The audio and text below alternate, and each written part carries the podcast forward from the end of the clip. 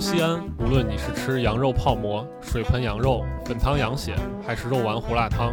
都需要你从掰馍开始，去奏响着碳水的赞歌。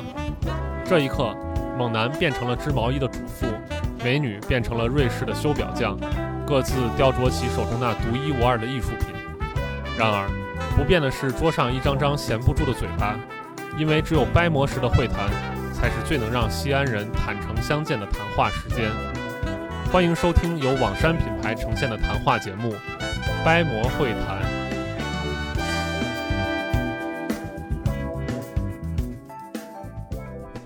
Hello，大家好，欢迎大家来收听新一期的掰馍会谈。那么这一期依旧是我们三个人，嗯，我们网山品牌主理人林康林总，林总跟大家打个招呼吧。大家好，又是我们。嗯，还有就是我们网上的好朋友啊，每节每期节目这个知识知识输出的这个主打人林白老师。Hello，Hello，又来了啊！嗯、那么我们上一期给大家聊了聊西安的一些景点儿了，推荐大家去的景点儿，不推荐大家去的景点儿，还有那些我们没上去过但是强行给大家安利的景点儿。那么这一期我们接着来聊关于西安旅游的话题，那么就聊到了每一个人都非常感兴趣的，嗯，这个关于美食，西安到底有哪些好吃的？你在西安能吃到哪些呃不一样的东西？你像我很多朋友来西安，其实最问的最多一个问题就是说这儿有啥好吃的，然后我一般就会给大家给他们推荐一些比较平淡的东西，因为我觉得我自己可能对这个饮食了解的不是特别的深厚啊，尝试也不是很多，所以我一般就比较保守的推荐他们，就会让他们去吃凉皮儿、肉夹馍。那白老师，你觉得如果有有朋友来西安，有哪些是你就是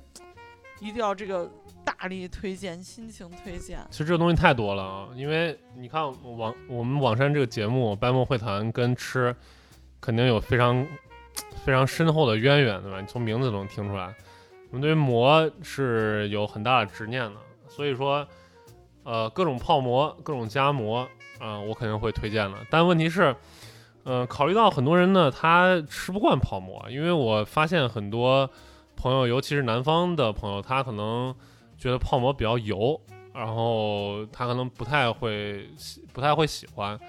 所以我一般就会推荐他们去吃那个肉夹馍啊。为什么呢？这这是我首要要推的第一个肉夹馍。为什么？因为肉夹馍这个东西，它在全国的分布比较广泛，你在很多城市都有卖这种号称西安肉夹馍的这种店，对吧？然后你去吃一吃呢，你就发现有的可能还行，有的吧就不太好说它是啥。所以说，当外地朋友来西安的时候呢，我非常推荐他们去吃一下肉夹馍，然后感受一下这个，咱也不说正宗吧，就是说西安人民口中说的这个肉夹馍到底是个啥东西啊？呃，我我在这里面必须得强调一下，就是可能大家，嗯、有的外地朋友不知道，说当我们说到肉夹馍的时候，你听它这个名字好像是一指的一种形式，就是把肉加到一个馍里，这就叫肉夹馍，对吧？但但是呢，在西安人眼中呢，这不是一个泛指，这是一个特指，不是说你把所有任何肉加到任何馍里，它就叫肉夹馍。肉夹馍在西安人的口中指的是用猪肉做的一种叫腊汁肉的的做法，加在这个白吉馍里或者坨坨馍里，应该是坨坨馍里，然后这种做法才就是才是西安人口中的这个肉夹馍，然后其他的，比如你加什么，比方说鸡肉呀、牛肉呀这些东西都不叫肉夹馍。对我很多外地朋友，他们对肉夹馍的感觉就是把肉夹到馍里就是肉夹馍，所以他们每次来我特别操心，他们跑到这个回民街里头去吃肉夹馍，因为我好多朋友跟我说，你们这肉夹馍为什么那么干那么柴？然后我当时就会，哎呀，我说这个没带你去吃到正宗的，我作为西安人，这个没有尽到自己的义务，觉得很悲伤。这就是为啥我那期说了，我说朋友去回民街，我一定一定得盯着。哎，对我发现小时说这个肉夹馍这个事情，就腊汁肉夹馍好像很少单走着吃的。呃，也有，你像有的有的老店啊，它，你像比如说王奎，对吧？这是啊西安比较著名的一个一个肉夹馍的店，嗯，但它的店名呢，它不叫馍王奎肉夹馍，它正式的店名它叫王魁腊汁肉店，它实际上它是卖肉的，主要卖肉主要卖肉，啊，你要然后现场吃，给你夹着吃。但是它也打磨，实际上就是你大家多数去的都吃的都是那个肉夹馍，给我来个优质的、肥瘦的、皮瘦的什么的，你你爱吃啥对吧？呃，讲解一下，那那肥瘦就顾名思义，肥的瘦的都来点儿对吧？皮瘦就是肉皮肉皮和瘦的，没有肥的。或者说有人吃皮肥的，这个可能有点黑暗了。我我我没试过但是我觉得还是肥瘦的，稍微来点皮是最合我口味的。因为肉夹馍这个东西，你不能吃纯瘦的，纯瘦的太柴了，你吃点肥的，有点那种油脂，然后刚好和馍里面那个馍的那个，它外外皮是酥脆的嘛，然后里面面是软的，刚好混合着它那个卤的那个汁儿，就是腊汁肉的那个那个汤汁儿，还有有点那种肥的肉油脂混合在一块儿，这个口感是最好的。是小石，你还是没找到好吃的店。其实腊汁肉夹馍，啊，不是辣汁肉夹馍，辣牛肉夹馍。你说那是腊牛肉夹馍啊，对对，等等等会儿，等会儿，我刚还没说完，就是我刚刚说，大家一般去王奎是买那个这种肉夹馍的，但实际上还有一种人，就是据某些人实测说，你去他那儿只买肉，比如说多少多少斤，他一斤肉是多少多少钱，你买一斤腊汁肉，嗯。然后你再买在他在他他那儿买若买若干个馍，然后你自己加，这样子是比你直接买一个肉夹馍是要更划算的。有有有有人这么测试过，啊所以你要显示你是一个吃肉夹馍的行家，你就去分开买肉和馍，你自己夹着吃。当然，这可能呃来旅游的朋友不建议这么弄啊，因为很麻烦，对吧？你就多花点钱让人家给你夹好，一吃蛮美的啊。李老师，你刚刚说这个我没有找到这个好吃的这个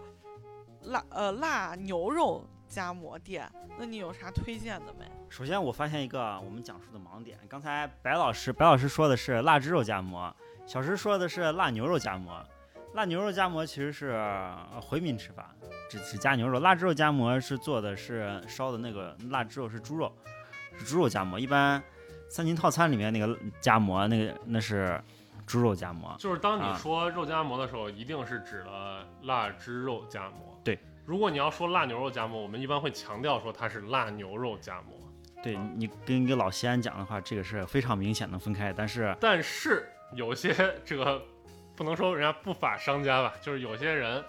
他利用这个肉夹馍这个名声在外啊，他做一些，比方说牛肉夹馍，叫成肉夹馍，大家就会以为说哦这就是肉夹馍，哎，但是一吃呢，发现跟西安人口中宣称的，或者说西安人所吹捧的那种肉夹馍又不一样。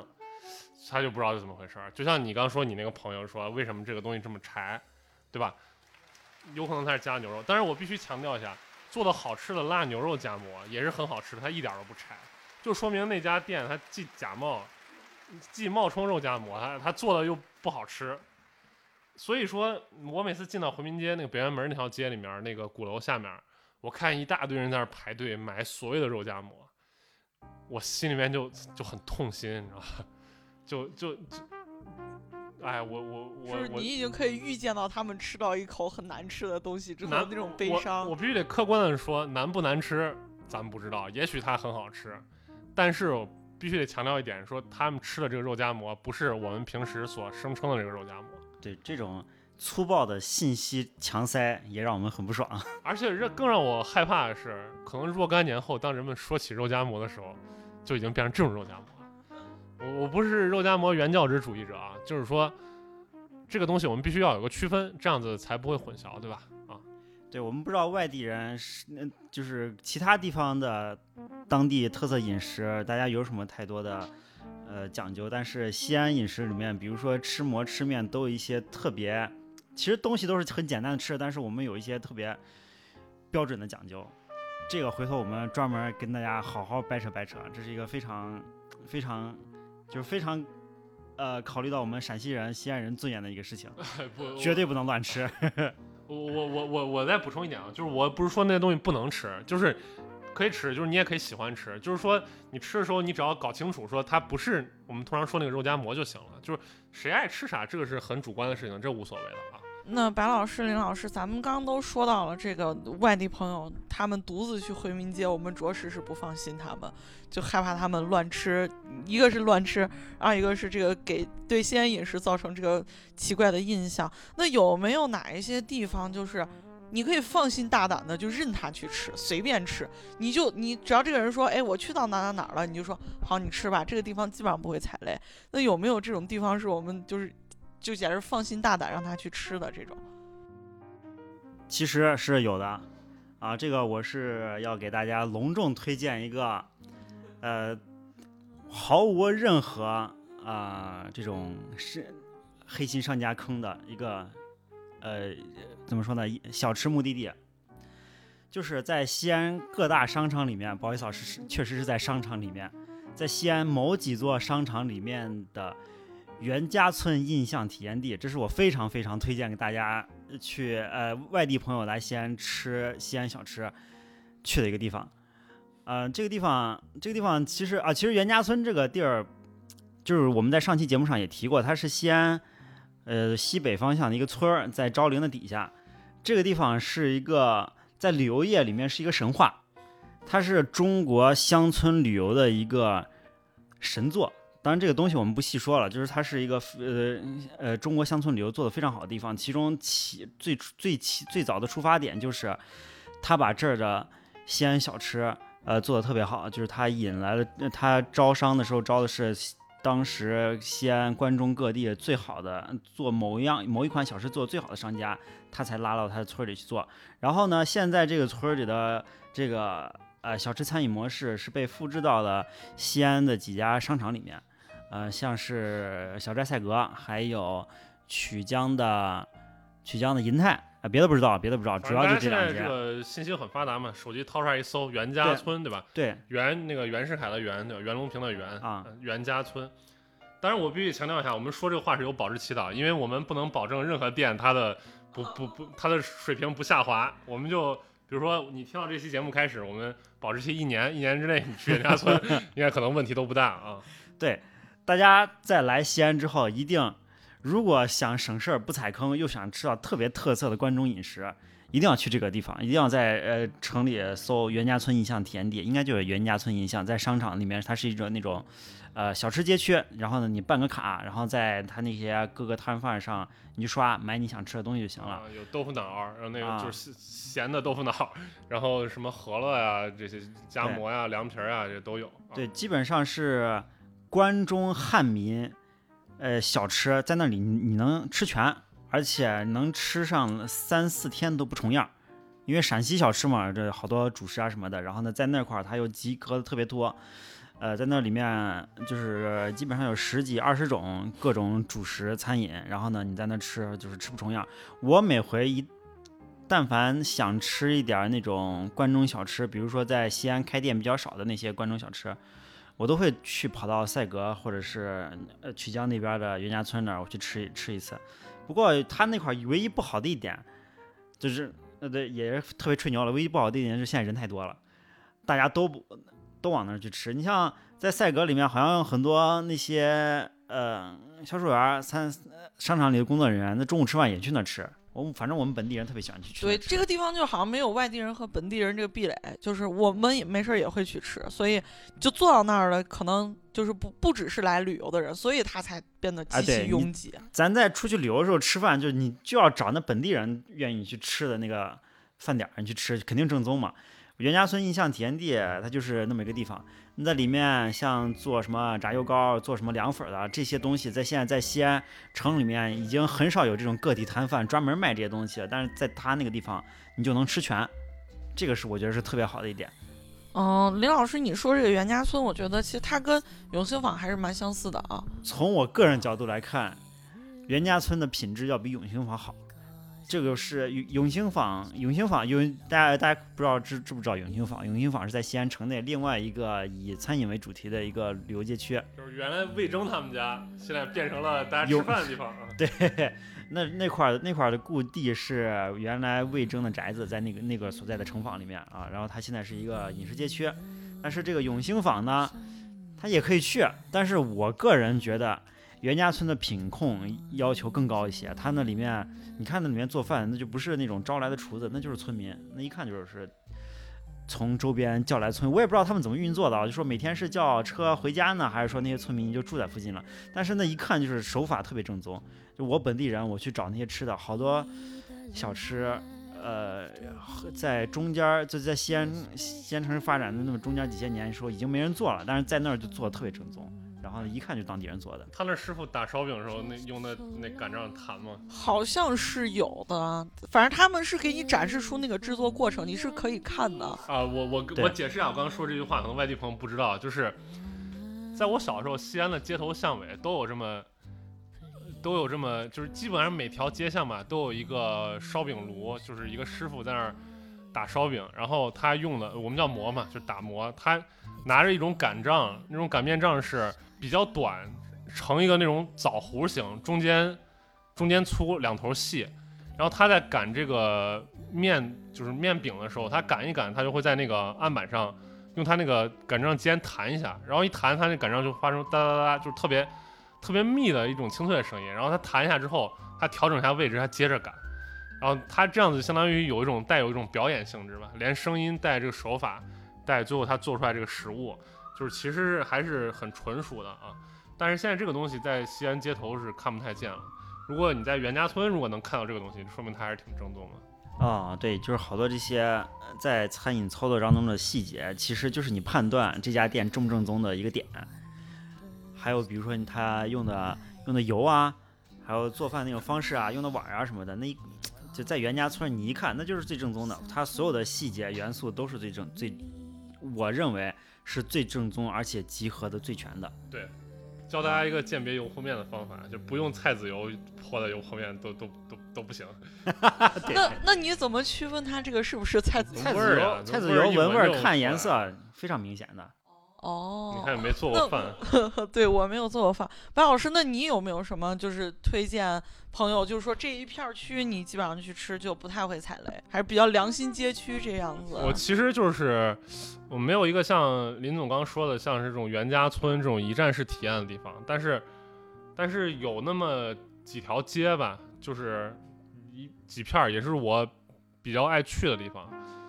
就是在城里的小南门，小南门叫乌木门，乌木门这个里面的一大片街区，里面报恩寺街，然后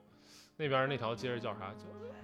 太阳庙门，太阳庙门和报恩寺街，然后还有那个小南门一进来那条路叫叫什么？啊，四府街，对，它形成了一个十字，在十字周围有很多商家，有烤肉，就是你想吃烧烤有烤肉，就烤肉还是就是西安风格的这种烤肉。呃，也还不错。然后有什么椒麻鸡，还有一种比较嗯平民的那种炒面呀、炒饭呀，这些也都有。然后还有几家老字号，这老字号呢是卖什么呢？是卖葫芦头的。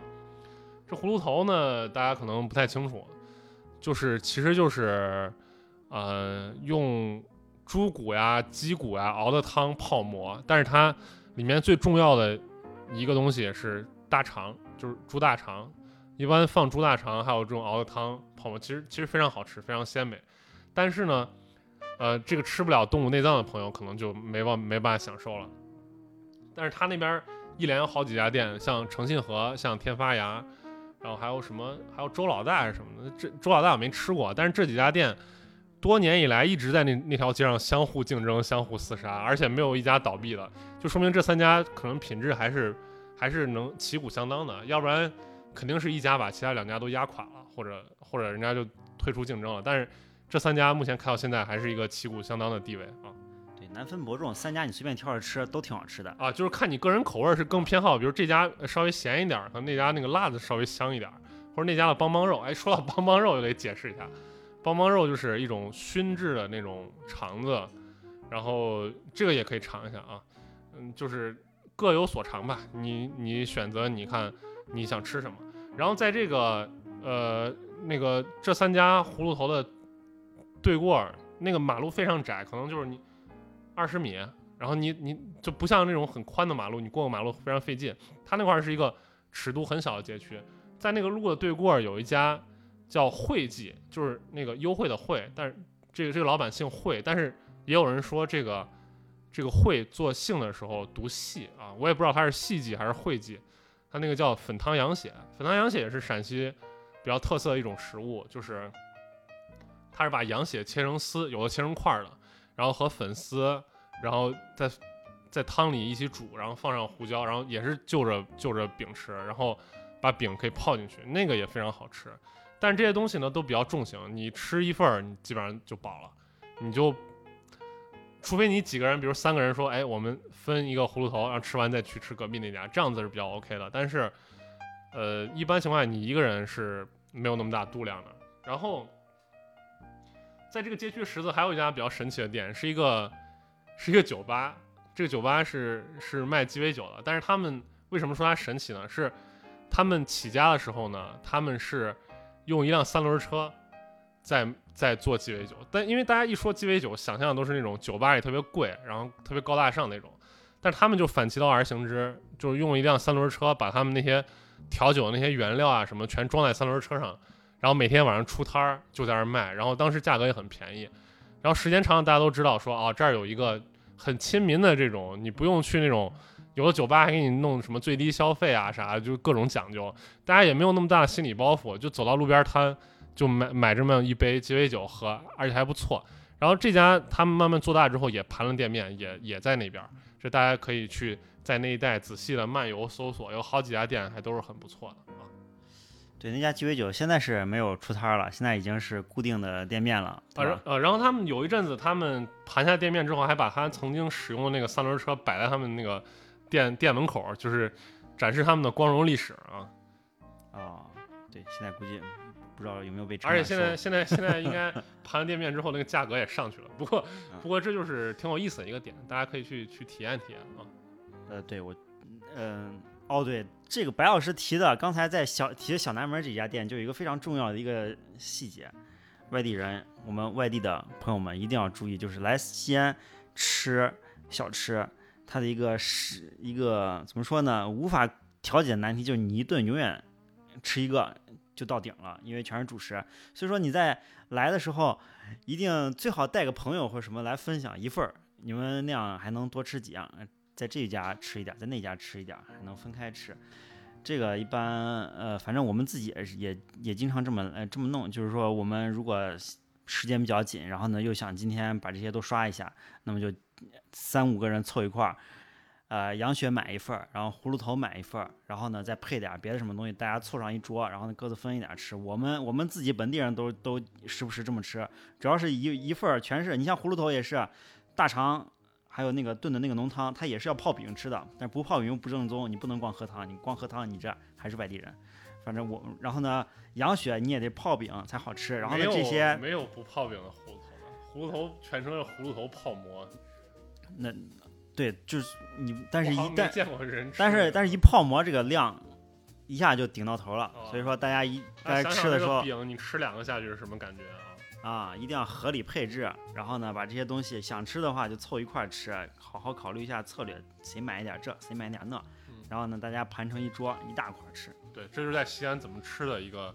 一个方法。对，就我特别喜欢听白老师讲吃的，因为总是特别有食欲。但是他讲的所有的好吃的里头，你只能选择一样吃，你再吃第二个你就容易。你像我就是胃口不太好的，上一回，嗯、一连串先吃了个肉夹馍，后面又又难舍难分的吃了一个油泼面，之后我就差点给吐了。所以大家一定要做好这种你有可能会吃吐了的准备。所以就是因为我们陕西这个主食主要这个饮食好多都是面食，然后消化起来比较费劲儿。大家如果说你又想吃很多，呃，又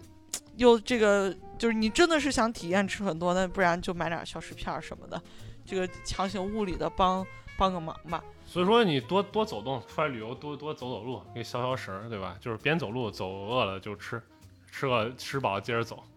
这对，这是非常推荐的一种旅游方式啊。对，这个这种旅游方式也比较适合西安，因为主要它有确实有地儿给你走。其实我有一个，就是我很多的外地朋友来西安，然后他们都会发朋友圈。其实我有关注过，默默默默偷看过他们的朋友圈，然后我发现他们基本上都在发这三样东西：凉皮儿、肉夹馍和油泼面。就是这三个东西是外地的朋友都很喜欢的，还是只有我身边这些朋友都会特别喜欢的？你说这个现象我非常理解，因为你去外地看那个陕西小吃，你在外地吃陕西小吃，永远这这三样最多：油泼面、凉皮儿、肉夹馍，这是应该是受最广大的受外地朋友们欢迎的三样东西。你说你在外地吃个泡馍，其实还真没有这三样好找。而是就是你说的这个三秦套餐，就是凉皮儿、肉夹馍，还有呃冰峰，冰峰当然也在套餐里面，还有油泼面，其实是在陕西小吃里面最好复制、接受度最高、最好普及的几个款式之一。所以它外地就外地，你再找西安小吃，其实找的就是这些，别的他也不会做，做的也不好吃。对你，你就是假如说啊，呃，油泼面它能还原个七成的话，就是它，假如说那个西安的油泼面可能是一百分，可能外地油泼面它能给你做到七十分，但是外地的泡馍我估计能做个四十分就顶了天了，就了不起了，真的。就好多外地泡馍，我看那个样子我都不敢吃。这这咱我觉得咱西安就是能数出数来的，什么泡馍、岐山面，还有像呃葫芦头等等这些胡辣汤这些东西，你在到了外地根本做不出来。如果要做的话，它也是一个非常拙劣的模仿。呃，我我我我其实就是我相信啊，如果他要是真的用心把这个好好做的话，我觉得是应该是能呃达到一个很高的还原度的。但是他可能觉得商业上可能觉得他。接受人不多吧？啊，要么是他学艺不精，要么是他觉得他没有必要，就可能他可能觉得我大概做个样，然后大家吃一吃，或者说人家觉得可能是我根据当地的一些口味我进行了改良，可能他就觉得这样更适合当地市场。不管怎么样，这个东西不是西安人心中的这个东西。对，反正可能你爱吃或者你不爱吃，对吧？这无所无所谓啊。对，就西安有一些东西还是蛮重口的，你比如说。我出门跟大家聊到这个西安的早餐，我说胡辣汤就是最有认可感的，就是河南的同学们。就河南同学说，哎，我们也喝胡辣汤，好像除了这个地域之外，很少有同学会跟我们有共鸣。然后我有很多这个外地同学来西安，就问我们，就用很好奇的这个口气说，你们西安人早上就喝这个吗？然后他们可能就是尝了第一口之后，第二口就很难以下咽了。所以我觉得好像在西安就是。我觉得很多小吃是这样的，就是我们本地人接受度很高，但外地人可能接受度不太高，甚至有些东西本地人接受度也不太高的。就咱们上回去吃的那个卤汁凉粉，好像很多本地人也是很难接受的。所以我想问一问，就是呃，林林老师和白老师，你们有没有觉得在西安有哪些小吃就是就是声名远扬，但其实没那么好吃，或者有哪些就很低调，但其实非常好吃？我先说一个，就是我们在好多旅游攻略或者是那种嗯，就是旅游信息里面看到的西安，大家去西安回民街吃那个小棍儿戳的那个净糕，那个东西我自己作为西安人，我去吃过一两次，我觉得特别不好吃。那个这个你先得强调下净糕和净糕。对，我我说这个小棍儿戳的净高，这个净高的两个，这个净高的净字是那个镜子的镜，照镜就照镜子那个镜，这个是我说的那个不好吃的净高。另外一个，另外一个比较复杂，先先不给大家多说了。就是说，这个这个小棍儿的净高一般是有一些，嗯，大爷、大妈或者老奶奶推着车卖。虽然看着好像，哎，我是一个一看就是个本地人卖这个东西，然后呢，做一个小小的这个呃小一个点心。这个点心呢，其实它就是糯米磨成碎渣碎粉，然后呢一蒸蒸熟了之后，上面拌一点儿那些糖浆啊或者什么酱料了来吃的一个小甜品。但这个甜品非常重要的两个点，我觉得是特别不好的。就第一点，它这个蒸米糕这个东西太简易了。那个小那个小，你看着那个小蒸笼，就跟有点像那个做，呃，那叫什么？呃，粉蒸肉那种小笼一样，就是四川那种小笼笼肉，你知道？跟就跟一个月饼大小差不多。对，啊，掌掌心那么大一个小笼，然后呢做出来的蒸糕。然后那个东西就是，反正蒸出来它那个口感本来就不好。虽然是西安本地可能流传了很长时间的一种吃法，但是首先那个东西它做不好吃，口感做不好。其次更重要的一点就是，它所有提供的这些蘸料，都是一些特别粗略的糖精或者是那种糖浆。比如说我要个什么草莓味儿，还有什么那种苹果味儿，你搞的那个绿的就跟那个。那种树脂硅胶一样那种那种东西，然后呢，还有其他什么巧克力味儿，千万不要挑这个。你哪怕你想试一下这个东西，一定要确定。我就是回西安回民街里做这些甜点，它唯一正宗的几样的甜酱佐料就是玫瑰酱，还有豆沙酱，还有红枣酱。枣泥，枣泥酱啊，其他的全是这些糖浆勾兑出来的，根本没法吃蜂蜜，你还露出了蜂蜜啊。蜂蜜也也有啊。除了这些传统做法的东西之外，其他加这些酱料的甜品都根本吃不成。大家千万不要去尝试这些东西，根本没必要尝试。啊，我补充一点啊，就是所谓这个净高，就是我说这个，因为有两种净糕，一个是镜子的镜，照镜的镜，还有还有另外一种净糕。我们先说这个照镜子这个净糕。这个净糕之所以流行起来呢，主要是因为它这个净糕首先小小的，然后很圆。然后当时卖净糕的人呢，会在这个上面拿一些带颜料的这种糖浆来画画，然后很多，所以很多小孩爱吃。他就是比如说我要画一个什么黑猫警长，然后人家就给你在那个净高上画一个黑猫警长，然后给你，就有点像以前那种画糖画的那种感觉。但是他又没糖画那个画工那么好，他只是大概那么一画，所以所以很多那个幼儿园或者小学门口会有会有这种这种卖这种净糕的。但是，呃，刚林总说的这个什么草莓味糖浆，可能看起来很很很有点好像不健康啊。这我我也说一下，其实之前的我小时候那些净糕还没有这些乱七八糟的这种这种口味，没有各种糖浆做的果味儿。其实那种很简单，就是给你撒一些花生碎或者芝麻，然后然后撒上白糖或者蜂蜜这种。它我确实不是很爱吃，但是我必须得说，就这种传统做法的这种净糕，它还是比较健康的，它没有那些乱七八糟添加剂。它主要，但是我不爱吃一个点就是，它那个白糖太甜了，然后撒一堆，就是口感不太好，吃起来那种牙碜，就是那种颗颗粒感，你知道吧？不是，就是你一嚼，你你你想象一下，你嚼那个白糖粒的那个感觉，它那个白糖粒跟那个那个，它不是说把糖融化了是怎么样，它就是白糖粒在那吃，所以我不是特别喜欢。但是之前那个。呃，西西安就是在含光门那块儿，就是那个报恩寺街，报恩寺街那块儿有一个老爷爷，就是卖净糕卖了三十三十多年了，然后就卖这种净糕，也很多那个小时候在那上学的小孩儿吃吃长大，带着他那个孩子也来吃，然后结果后来那个老爷爷去世了，就是就是人们反正也看不见他了，这个这个还是挺挺挺感人的一个一个故事，当时也有这个新闻来报道，所以反正说净糕这个东西吧，就是看个人喜好，然后你吃的时候要吃那种。传统的风味，不要吃这种后来人们所谓创新改良的这些乱七八糟东西啊。还有就是那个净高，它其实我觉得还挺神奇的。它为什么在回民街叫东南亚净高呢？是是 是这样子啊。首先说一下这个净高，这个净高这个“净”字儿怎么写呢？呃，一个增一个瓦。对，那个字儿比较复杂。这个字儿在普通话里面不念“净”，念“赠”。赠其实如果用纯普通话来讲的话，这个东西应该叫赠糕，但是陕西人、西安人把这个东西念敬糕，这是因为我我当时查了，它有一个就是关中话，关中话保留了一个古音，这个敬它后来就是有一个音变变成赠了，但是就西安这边把这个敬糕这个读音还保留下来了，所以西安人这边都叫敬糕，但是你非要叫赠糕，我也不能说你错啊，但是入乡随俗嘛，对吧？我们叫敬。就是你到北京的那个大大石栏，你也不不叫大栅栏，对吧？入乡随俗，所以说我们把它叫净糕。这个净糕呢，它就是，呃，用一个非常大的锅。我们我们刚说那个镜子的净糕，镜子小镜子的净糕是一个很小的月饼大小的蒸笼蒸用糯米蒸出来了。但是这个赠糕的这个净糕是用一个特别大的锅，它里面用什么呢？用糯米，用枣，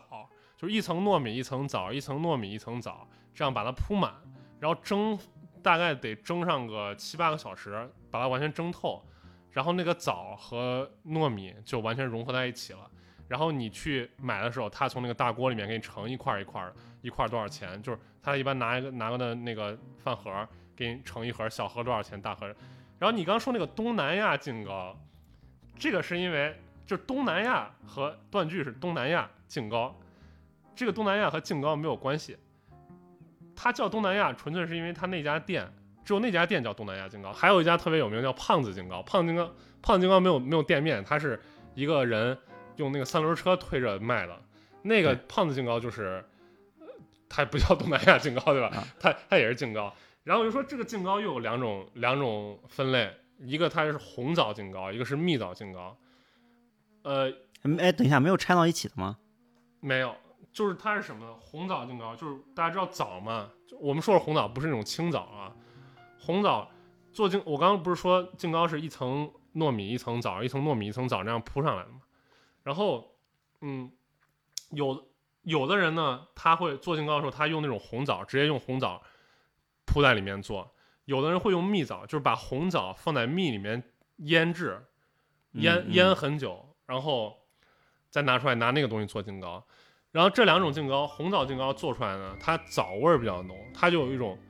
它不光是甜味儿，它是一种枣的那种味儿。嗯嗯呃，就有可能像你喝红枣牛奶一样那种嗯，红枣味儿。但有的人喜欢吃这种枣味儿，所以他就爱吃这个红枣劲糕。但红枣劲糕的缺点是什么？首先它那个，因为它是直接红枣放进去嘛，所以它的枣皮在里面，很影响口感。但是比这更影响口感的是，它那个枣核还在里面儿，所以你经常吃劲糕，吃着吃着就把牙硌了。那这个就是特别，我我比较我不太不太爽的一个地方，就是本来这个劲糕是很绵软的一个东西，然后结果你吃了咔里面有个枣核，然后还有那个枣皮，你呸呸呸要吐，就觉得贼不爽。但是蜜枣劲糕呢，它它在蜜里面泡过之后，它把那个我不知道它是把那个枣皮去掉再泡还是怎么回事，反正它把那个枣核啊，那个那个皮，蜜枣好像也有枣核，我忘了，我好久没吃了。但是它那个皮的那个感觉没有那么强烈，而而且它枣味儿也没有那么强烈，但是它的那个甜味儿是比较比较强烈。但是大家一说可能甜味儿觉得特别甜，实际上实际上那个它跟糯米混在一块儿的话，显得它那个甜味儿刚刚好。所以我个人是更喜欢吃蜜枣金糕的。哦，对我刚刚补充一点，就是它这个主料除了糯米和枣之外，还有芸豆这三种东西混在一起，分层铺的，然后蒸的。它铲的时候一铲子下去，就就跟那地质断面儿一样，好几层，然后就给你混一块儿，然后你就这样铲着吃，就挺好。啊，刚才我们提的那个东南亚劲糕，那是回民街西洋市里面一家店。这家店呢，其实、呃、如果大家想在在回民街转的时候想尝试一下吃一下劲糕这个东西的话，也还比较推荐吧。它那个味道还维持的还不错。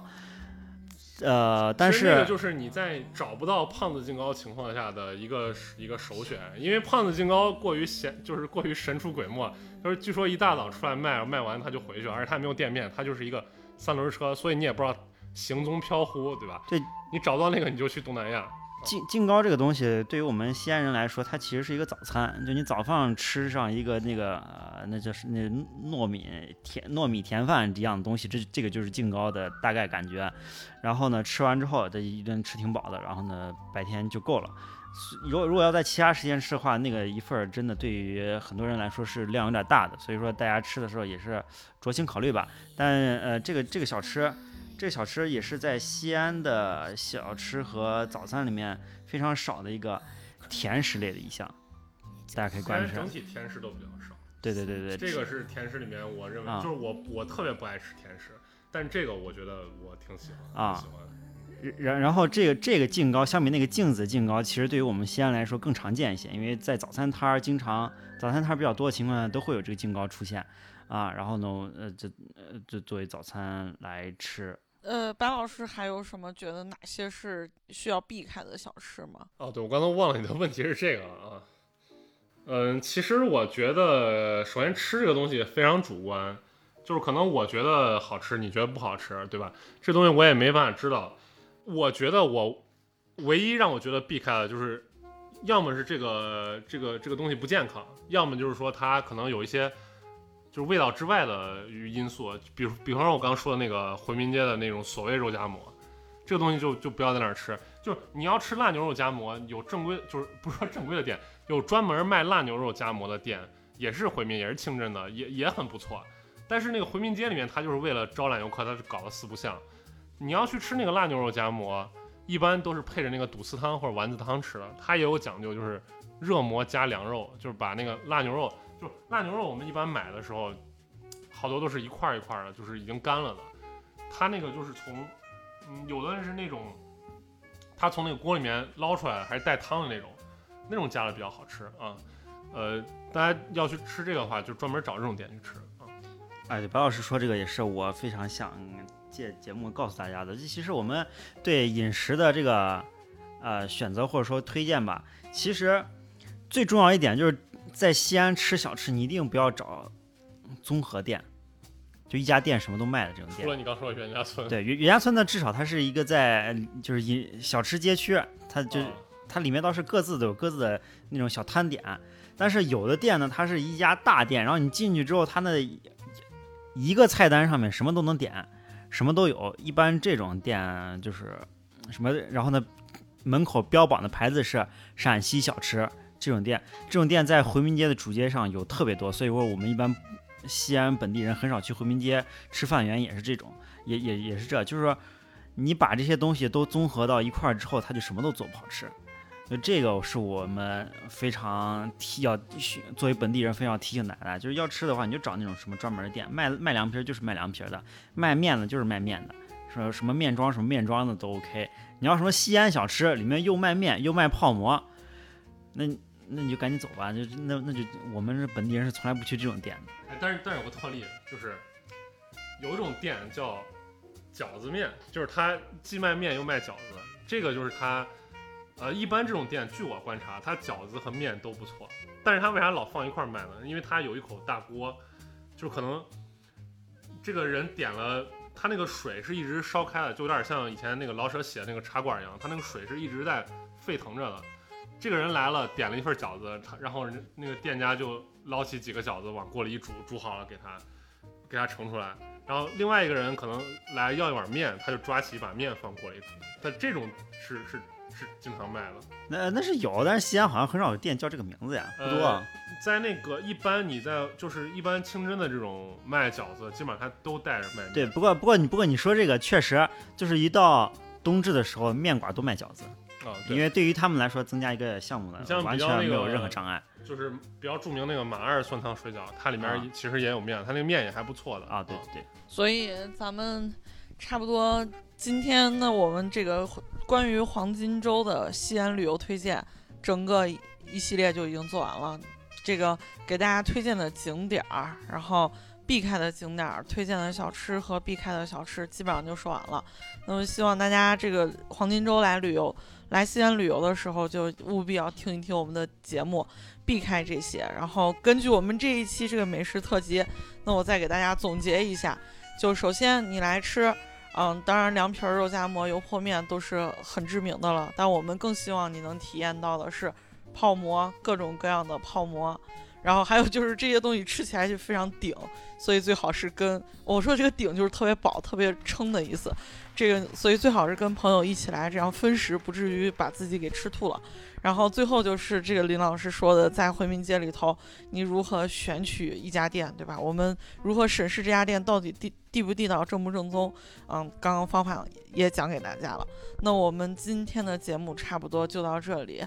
嗯，林老师和白老师还有什么想要分享给我们这个听众的吗？就就是大家如果要来西安旅游的话，我们这个系列的节目大家请三集连听啊。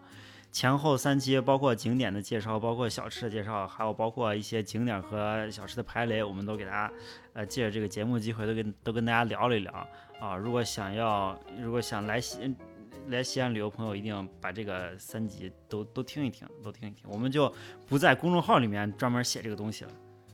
啊，其实我我补充一点，就是说我们刚说的这些吃的，基本上是西安小吃的浩瀚如烟海里面的这个九牛一毛。实际上你让我说，我当然能再给你录三期，但是吧，时间有限，对吧？我们先给大家推荐一些这些东西，就是大家，我觉得，嗯，就是既然来旅游嘛，吃东西，